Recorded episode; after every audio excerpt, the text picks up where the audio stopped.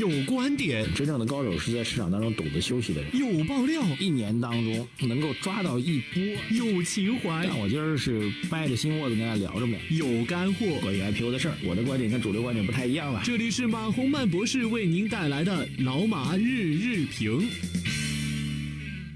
呃，各位老马日评的听众朋友们，二零一九年的五月十七号星期五啊，感谢大家收听由理财魔方冠名播出的老马日评。这五幺七这日子到了，所以我们昨天提醒过大家两件事啊，今儿再提醒一下啊。第一个呢，五月十七号是世界电信日啊，所以电信方面，特别是围绕五 G 吧，会不会有一些政策发布啊？大家密切去关注。第二一个呢，这个长三角区域的。呃，这个峰会啊，这个相关负责的人的峰会今天也会正式举行，所以对于相关的这个行业板块都会产生重大影响。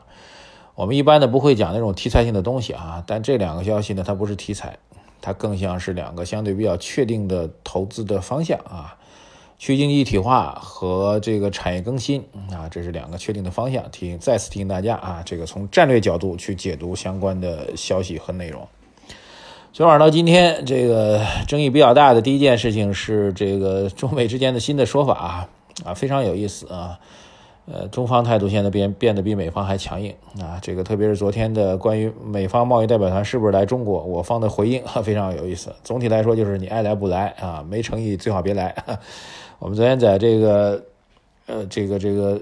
我们的思想会里面已经做了相关的解读啊，今天就不做展开，大家有兴趣可以去听一听。总体来讲呢，贸易贸易谈判的状况，呃，双方底线底牌亮明白之后，应该更多的是一个啊，这个这个回到一个谈判桌上来进行表达吧。还有就是昨天采访的两位这个上市公司董事长啊，迈瑞医疗和这个万兴科技啊，相关的评论也在思想会已经发布。好，这个今天主要讲。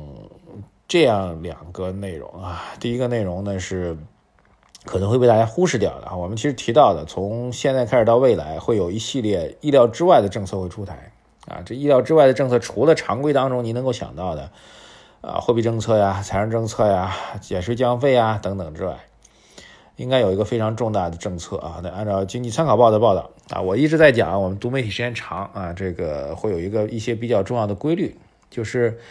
财经方面一些需要透露的、提前发布的消息，往往会透过《经济参考报》来发布，这也是一个比较奇怪的现象啊。因为《经济参考报》在这个发行量和影响力上来讲，对投资人的影响显然比不过三大报啊。但是在这个政策透露、表达政策方向啊、透露政策语气上的一些调整跟变化，《经济参考报》应该是最为重要的啊。从我的经验上来讲，那么。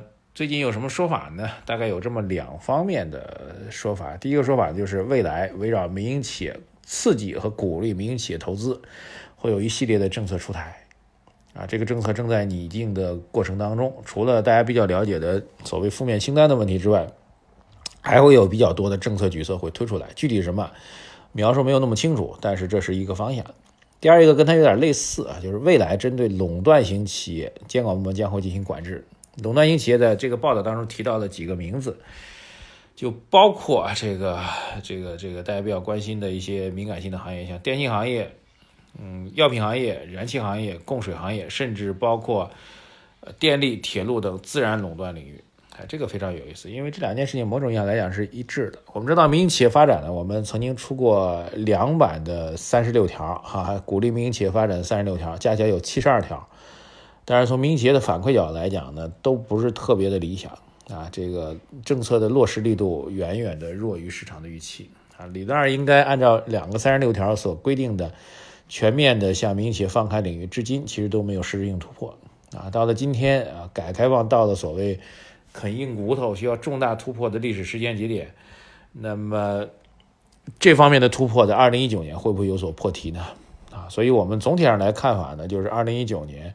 不管内部和外部怎么样一种变化，我们自己做好自己的事情，然后呢，需要有更大的改革突破的动力和力度。所以我觉得这个是特别要提醒给大家。一九年整个在政策改革层面应该还是有更大的期许。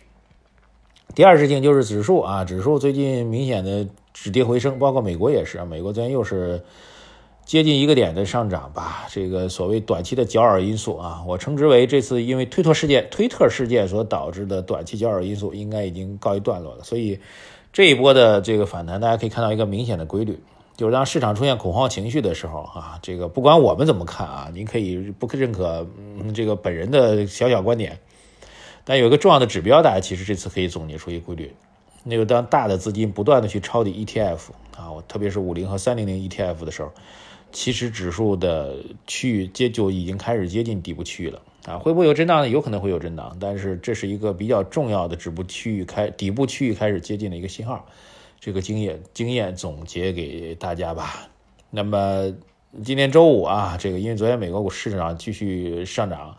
所以整体今天把本周的行情重新恢复到一个良性的心态当中是比较重要的啊。核心的问题并不在于短期的涨或者跌，还是回到老话题，你所持有的品种啊，在过去两周的震荡当中，晚上能不能睡得着很关键啊。睡得着的关键就是你对它基本面有了解，对它中长期至少是一到两年的投资是有信心的，这才是最重要的话题。好，谢谢大家。今天是周五啊，这个各位对于未来的市场啊，未来的经济体制改革，特别针对民营企业改革的振兴措施，有什么样的期待和建议，在我们的微信公众号“财经网红版”留言吧。谢谢大家，请大家多多的留言、点赞和转发，谢谢大家。好，节目最后呢，我们要感谢一下理财魔方对我们本节目的冠名支持。理财魔方倡导科学投资基金，为每一个用户量身定制基金投资组合，涵盖股票、债券、大宗商品、海外的 QD 基金等等。可以满足中高净值人士的资产配置需求。理财魔方呢拥有证监会颁发的基金销售牌照，合法合规。大家呢可以在各大应用商店下载理财魔方 APP 体验一下。